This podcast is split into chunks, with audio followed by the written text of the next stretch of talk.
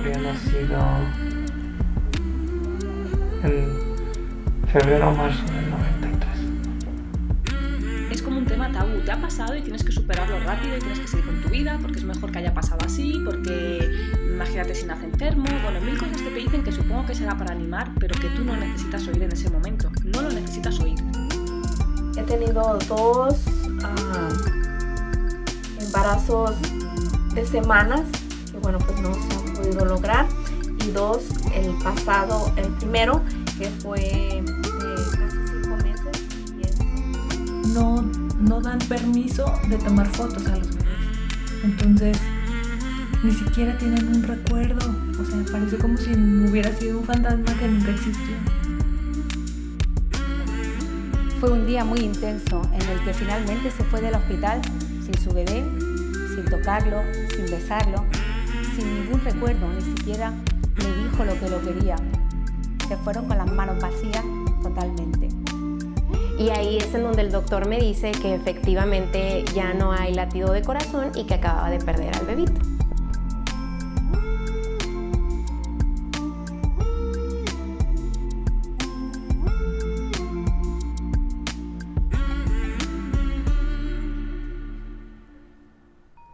Hola, ¿cómo estás? Bienvenida, bienvenido. Nuevamente es un gusto saludarte. Estoy muy contenta.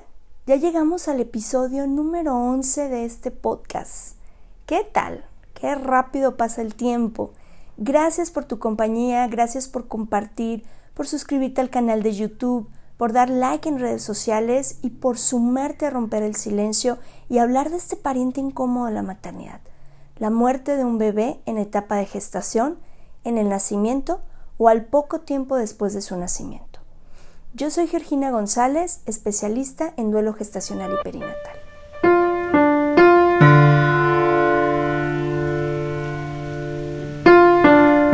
Y seguimos de manteles largos. Hoy iniciamos a las 8 de la noche hora de Ciudad de México nuestro primer seminario de duelo gestacional, perinatal y neonatal, online. Contamos con la participación de grandes invitadas e invitados como Mónica Álvarez, quien es pionera en España en el tema de duelo gestacional y perinatal, Fernanda Holguín, autora del blog Mirar al Cielo. También nos acompaña Nora Reyes de Fundación Karime. Ella es autora del libro La muerte de un hijo, una pérdida sin nombre. Contamos con la participación de Erika Ortiz, quien nos acompañó en el episodio 8 de este podcast. Seguramente ya la ubicas y también estará acompañándonos. Marisa Loaiza, asesora en lactancia materna, quien estuvo presente en el episodio 7 hablando sobre lactancia de brazos vacíos, también va a estar dentro de este seminario. La doctora Judith Sandoval nos compartirá su experiencia al lado de familias y de bebés que están en cuidados intensivos neonatales. Mago Cortés e Ilia Rodríguez de Centro de Boca Guadalajara nos van a hablar sobre un tema que suele ser nuestro talón de Aquiles en este transitar en el duelo, la comunicación dentro del proceso de duelo. Y por supuesto estaremos Antonio Soto, mi esposo, y su servidora. Vamos a compartir también temas muy interesantes y esperamos aportar, aportar y sumar a ti papá, a ti mamá y a todos los que nos acompañen en este primer seminario. Ha sido un trabajo muy intenso, pero sabemos que será de mucha utilidad para todos. Así es que ya lo sabes. Si aún no te inscribes, todavía estás a tiempo. Mándame un correo electrónico a duelorespetadopodcast.gmail.com o contáctame por redes sociales. De verdad, no te puedes perder este seminario. Tanto si eres una mamá, o un papá que está viviendo este proceso, si eres familiar o eres amistad de alguien que vivió o que está transitando en este momento esto, y como profesional de la salud, psicólogo, tanatólogo, trabajador social, administrador de un hospital, etc., definitivamente tienes que estar presente en este primer seminario. Y siguiendo en la línea de romper el silencio y dar visibilidad a este duelo, Hoy hablaremos de lo que no debemos decirles a los papás que su bebé ha fallecido. Para efectos prácticos he dividido el tema en subtemas como para que podamos hacerlo más digerible. Veamos. Muchas veces creemos que somos responsables emocionalmente del otro y nos sentimos con la obligación de que se sienta bien. Vivimos en una sociedad muy poco tolerante al dolor, muy, muy poco respetuosa de las noches oscuras del alma personales y de los demás. Ante cualquier mínimo malestar, nos tomamos una pastilla, enmascaramos nuestro dolor y tanta. Y con esto nos privamos de la oportunidad de poder ver cuál es el mensaje que tiene este dolor para nosotros. Porque al final, si por ejemplo tú tienes un dolor en el abdomen, en tu estómago, en la zona de, de tu vientre, y te tomas solo un analgésico, quizá estás enmascarando, por ejemplo, un problema eh, intestinal o un problema en apéndice que te puede llevar a poner en riesgo tu vida. Es importante no que suframos los efectos de una situación, pero sí que transitemos el, proceso del dolor. En el afán de decir algo cortés a estas mamás, a estos papás en duelo, a veces decimos cosas que hacen que se sientan muchísimo peor. Por supuesto que la mayoría de las veces, pues, a ver, no se hace con el ánimo de ofender o de causar una molestia. A veces es por ignorancia, porque yo no sé que esto no debe de decirse, pero tenemos que ser conscientes y analizar. ¿Me pidieron mi opinión? Si la respuesta es sí, te invito a preguntarte, ¿lo que voy a decir les va a ayudar o los va a hacer sentir peor? ¿Puedo hacer algo más sin decir una frase trillada? Si la respuesta a la primera pregunta, me pidieron mi opinión, es no, entonces guárdate tus comentarios. Que quizá lo que necesitan estos papás son menos palabras, más contención, más soporte, más apoyo, más esa tribu que nos contiene y nos sostiene más que aquella que nos enjuicia y nos lleva a cierto nivel de sentirnos que no pertenecemos porque hicimos algo malo. Es complicado establecer un top 10 de frases a evitar. Las más usuales y que creo que eh, incluso hay comentarios que considero que rayarían dentro de una violencia eh, psicológica, ¿sí? Vamos a ver algunos. Sé que hay miles. Créanme que si nos pusiéramos a hacer una lista saldrían más de mil frases que hemos escuchado y que llegan a taladrar en lo más profundo del alma. Una de ellas es, ya tendrás más hijos, están jóvenes. No se está poniendo en tela de juicio nuestras edades, no se están poniendo en tela de juicio nuestra juventud o nuestra vejez Estamos hablando de que falleció nuestro hijo o nuestra hija. Quizá vengan otros hermanitos, otros hijos, otras hijas, pero eso no sustituye a este que partió. Eso no me quita el dolor de estar en este momento ante una realidad donde este bebé, que era el que yo quería, porque es el que ahorita estaba, no está no es en tela de juicio si van a venir más o no. Ese no es un tema que, de hecho, fuera de la pareja deberíamos de meternos los demás. Aquí aprovecho y te comparto, vamos evitando decirles a las parejas, ¿y para cuándo los hijos? ¿No van a tener hijos? Porque tú no sabes qué proceso hay atrás, tú no sabes qué suplicio están viviendo para poder lograr esto o simplemente pues no les da la gana y también se respeta. Hay que, hay que mirar más allá de la parte de, de meternos en lo que no nos llaman.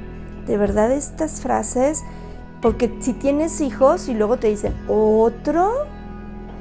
¿A poco vas a tener otro? Bueno, el chiste es que no damos gusto. Entonces, vamos a evitar hacer estos comentarios porque en primera a ti ni te va ni te viene y puedes generar herida que, que duele, que está fresca en estas personas. Otra de las frases. Si en este caso ya hubiera más hijos, es como premio de consolación. Al menos ya tienes a este o a estos. O sea, confórmate. Es como minimizar, no, no es como, es minimizar el sentir de estos papás por lo que se fue, por lo que perdieron, por el hijo que murió. No significa que no estoy valorando y que no soy consciente y agradecida de que estén aquí estos otros hijos. Pero también extraño al que partió.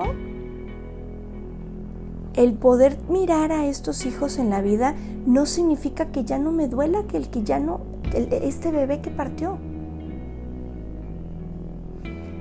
Otra de las frases que suele hacerse y que de verdad es de muy mal gusto. Mejor ahorita que no lo conocías. ¿Y a ti quién te dijo que no lo conocía? ¿A ti quién te dijo que no había un vínculo? ¿A quién, quién te informó a ti que no habíamos hecho una relación con ese bebé?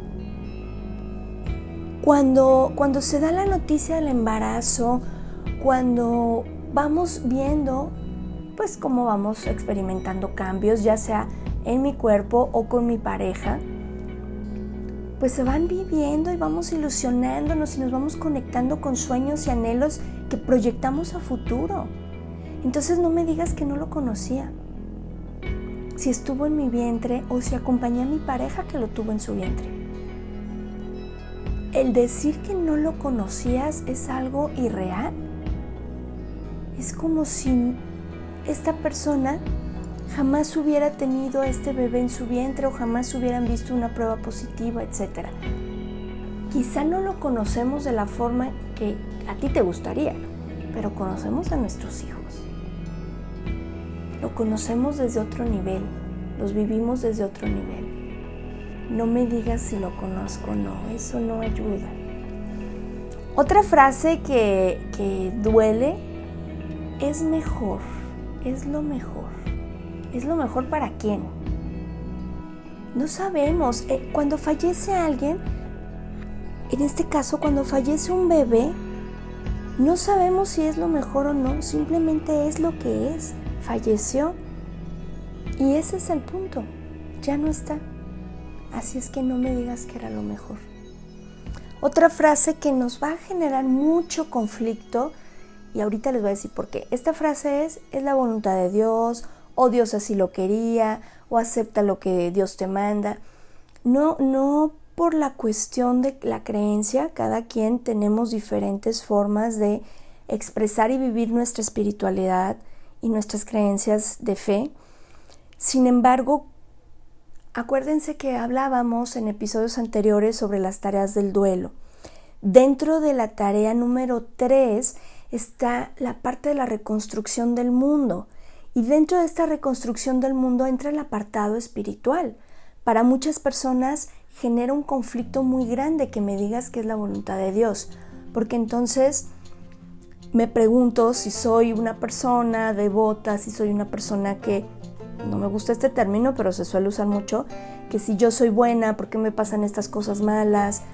o por qué se llevó lo que yo más quería. Y entonces, aparte de la carga emocional, el dolor y todo lo que estoy viviendo, estoy agregando el conflicto con, un, con mis creencias de fe. Entonces, si es la voluntad de Dios o no, el que yo se los diga a estos papás no les ayuda a sentirse mejor. Al contrario, va creando estos conflictos agregados al duelo. Así es que hay que tener mucho cuidado con estas frases. Otra frase que va a mi punto de vista cargado incluso con cierto dolo es, oye, pero te cuidaste. Yo creo que no te cuidaste bien. ¿Que no sentías que no se movía? ¿Que no te diste cuenta? Ya ves, por esperarte tanto. Este tipo de cuestiones en donde nos centramos en tú no lo hiciste bien y por eso pasaron las cosas, son devastadores en ese momento que estás tan vulnerable, que estás tan a flor de piel, que no sabes ni siquiera cómo te llamas, el que te hagan estos comentarios te hacen sentir muchísimo peor porque van a reforzar la carga mental negativa que ya traigo. Créanme, solitas y solitos traemos ya nuestro manjar de culpas y de asuntos que nos hacen sentir la peor persona del planeta Tierra. No necesitamos que le agregues más carga a nuestra carga. El centrar esto, a ver, ¿en qué te ayuda? A ver, imagínate que tú le preguntas a una mamá o a un papá, bueno, no se cuidaron, ¿por qué no fueron antes al hospital? Y que volteen y te digan, no, no nos cuidamos. A ver, ¿cómo te quedas? Entonces, ¿cuál es el objetivo de tu, de tu pregunta o de tu comentario? Solamente hacer más carga negativa. ¿Sale? Entonces hay que tener mucho cuidado con este tipo de comentarios.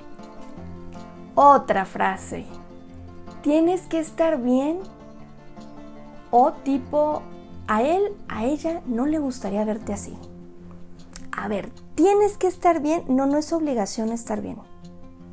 Ojo, no estoy diciendo que está adecuado sentirte mal, estar deprimidos y llorar todo el día. No.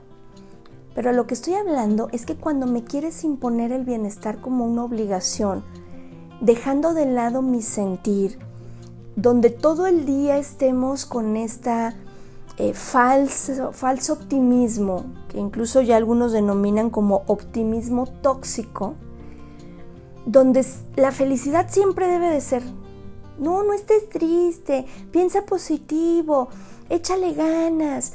No, no, no. O sea, hay momentos en que dices, pues hoy no, hoy no tengo ganas de estar positiva, hoy no tengo ganas de estar contenta, hoy, hoy no tengo ganas de, de sentirme bien.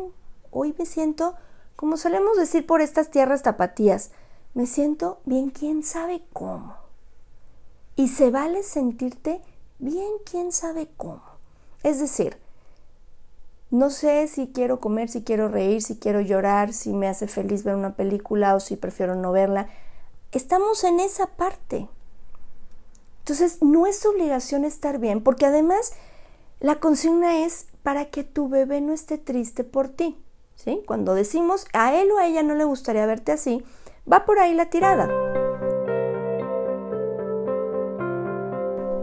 Entonces, es nuevamente tienes la, consigna que está tan arraigado en esta cultura latina, tienes que renunciar a tu sentir, a tu querer, a, tu, a tus ganas de estar como quieres estar para quedar bien con el otro.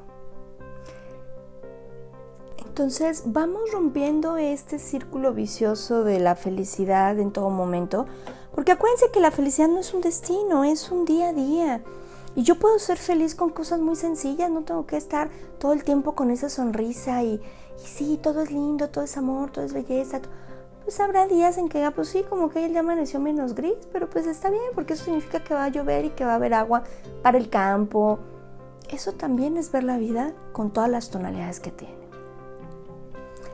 Otra que a mí la verdad me genera mucho conflicto cuando le dicen a alguien, ya no llores, déjalo descansar. Y yo hago mucho esta analogía. Me imagino que estás con un hámster. Ya ven que estos, los hámsters se suelen poner en unas ruedas para que hagan ejercicio. Me imagino que nuestros seres queridos son el hámster que está en esta rueda y que mis lágrimas van dándole más velocidad a esta rueda. Entonces, entre más, lloro, entre más lágrimas produzco, más rápido va y pues claro que se cansan o exactamente a qué se refieren con déjalo descansar. Hay estudios donde se demuestra que nosotros no lloramos a nuestros muertos, lloramos nuestro dolor por su ausencia física. Y si no logro manifestar y expresar mi dolor por la ausencia física, que estamos hablando de la segunda tarea del duelo, entonces me quedo con todo eso ahí ahí atorado y en el momento menos oportuno va a salir a relucir y va a decir, ¿qué crees? Este asunto no lo has resuelto y en el momento que estoy menos estable en mi vida me va a pasar factura. Llora lo que tengas que llorar. No te claves ahí, ya lo hablaremos después de esta adicción al dolor, Ya la hablaremos después, ya la veremos después en, en alguno de los episodios. Pero en esta parte, no te claves solamente en el dolor. Pero si quieres llorar, date la posibilidad de llorar. Y si tú ves a alguien que está llorando, si ves a esta mamá, si ves a este papá o si ves a ambos que están llorando, evita decirles ya no llores. A lo mejor acomídete y traerles un pañuelo desechable, eh, invítales a lo mejor agua, pero déjalos. Y si te está moviendo, pues trabaja también tu propio dolor. Otra de las frases estrella. Ya no pienses en él o en ella porque te vas a poner mal. Ay, Dios mío, ¿qué crees? Te tengo una noticia. Siempre pensamos en ellos. No importa los años que pasen, siempre los echamos de menos. Siempre nos hacen falta, extrañamos extrañamos las cosas que no vivimos con ellos. Sé que suena un poco ilógico, porque no puedo extrañar lo que no tuve, pero extraño no haber tenido esas vivencias, extraño no haber podido compartir. Tengo estos dejos de nostalgia de lo que pudo haber sido y no fue. Entonces, no me digas que no piense en ellos. Ellos son parte de nosotros toda la vida. Siempre seremos su mamá, siempre seremos su papá, siempre serán nuestros hijos. Otra frase que suele decirse mucho en son de consuelo y que la verdad cae muy mal porque lo que menos piensas en ese momento es en otro embarazo. Ahí va la frase. En un par de meses lo vuelven a intentar, ya verás que todo va a salir bien la próxima. Chispas, no son carreras. No es como si estuviera jugando bingo a ver en qué momento gano el premio mayor.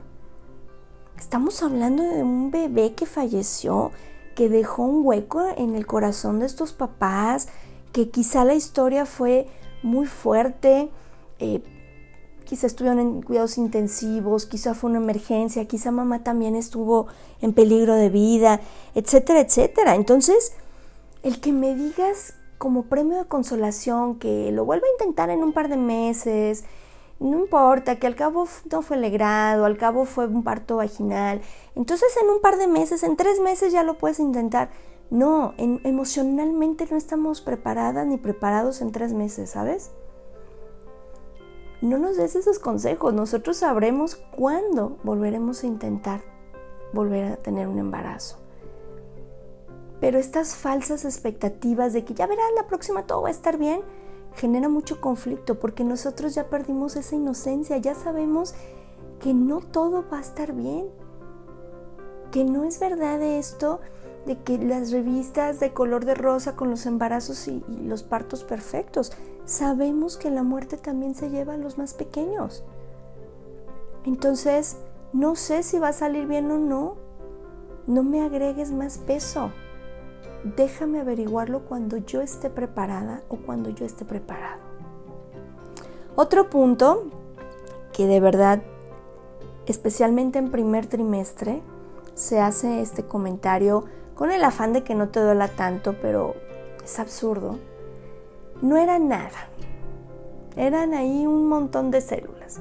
Quizá para ti no era nada, pero para mí era mi todo eran los anhelos, eran los sueños, era ese hijo idealizado, esa hija idealizada.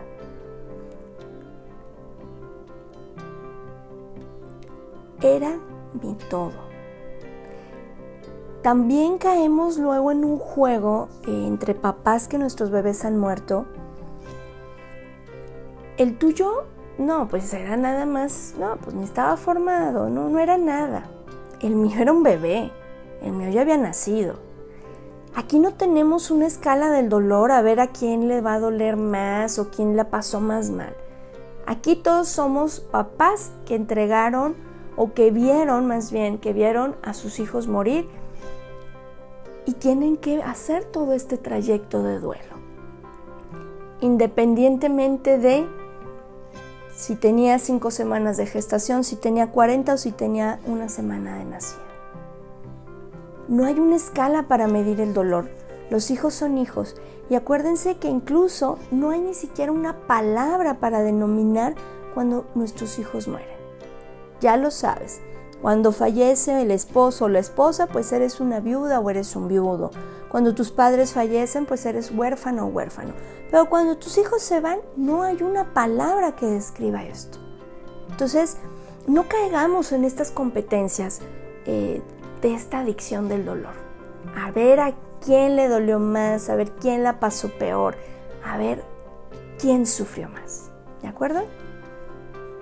Bien, estas son como las frases que deberíamos de evitar decir. Pero entonces, ¿qué sí podríamos decir o qué sí podríamos aportar a estas parejas? Es importante también decir, bueno, esto no, pero entonces, ¿qué sí se vale? En primero, lo siento. Siento mucho tu pérdida. Tal cual como lo harías en un velorio. En un velorio no llegas y te quedas callado y evitas a la persona. Llegas y dices, lo siento mucho, me uno a tu lamento, mi más sentido pésame. ¿Sí? Muchos papás nos quedamos esperando un, oye, lo siento. De verdad, me duele mucho lo que están pasando. Nadie te dice nada, no te miran, se cuchichean y se dan las vueltas. Otra cosa que sí puedes hacer es hablar del bebé por su nombre. Y si no sabes cómo se llama, pregunta. Oye, ¿tu bebé ya tenía un nombre? Y si te dicen que no, puedes ayudar haciendo la pregunta de, ¿y no te gustaría ponerle un nombre? Y en lugar de referirte al bebé, refiérete por su nombre. Ah, deja que hablen de su hija, de su hijo. Escúchalos. Y si te lo permiten, tú también puedes hablar. Yo también estaba muy contenta con la llegada de Montserrat. Me dolió mucho que Iñaki se fuera no hay recetas. Entiendo que no todas o que no todos vamos a tomar los mensajes de la mejor manera, pero el que nos volvamos conscientes de que lejos de ayudar puede hacer más difícil el proceso de estos papás, también nos hace ser más responsables de lo que decimos o que no decimos. Y si tú eres mamá o si tú eres papá que está viviendo esto, yo te quiero invitar a decir las cosas que te duelen, sin ser groseras o groseros, de una manera respetuosa, amorosa, pero sí informando qué cosa me gusta y qué cosa no me gusta que me digan. Pues hoy se nos ha terminado el tiempo, hemos llegado al final de este episodio. Te agradezco que me acompañaras y te espero esta noche en el seminario. Recuerda que iniciamos hoy lunes 13 de julio y terminamos el viernes 17 de julio. Yo soy Georgina González especialista en duelo gestacional, perinatal y neonatal.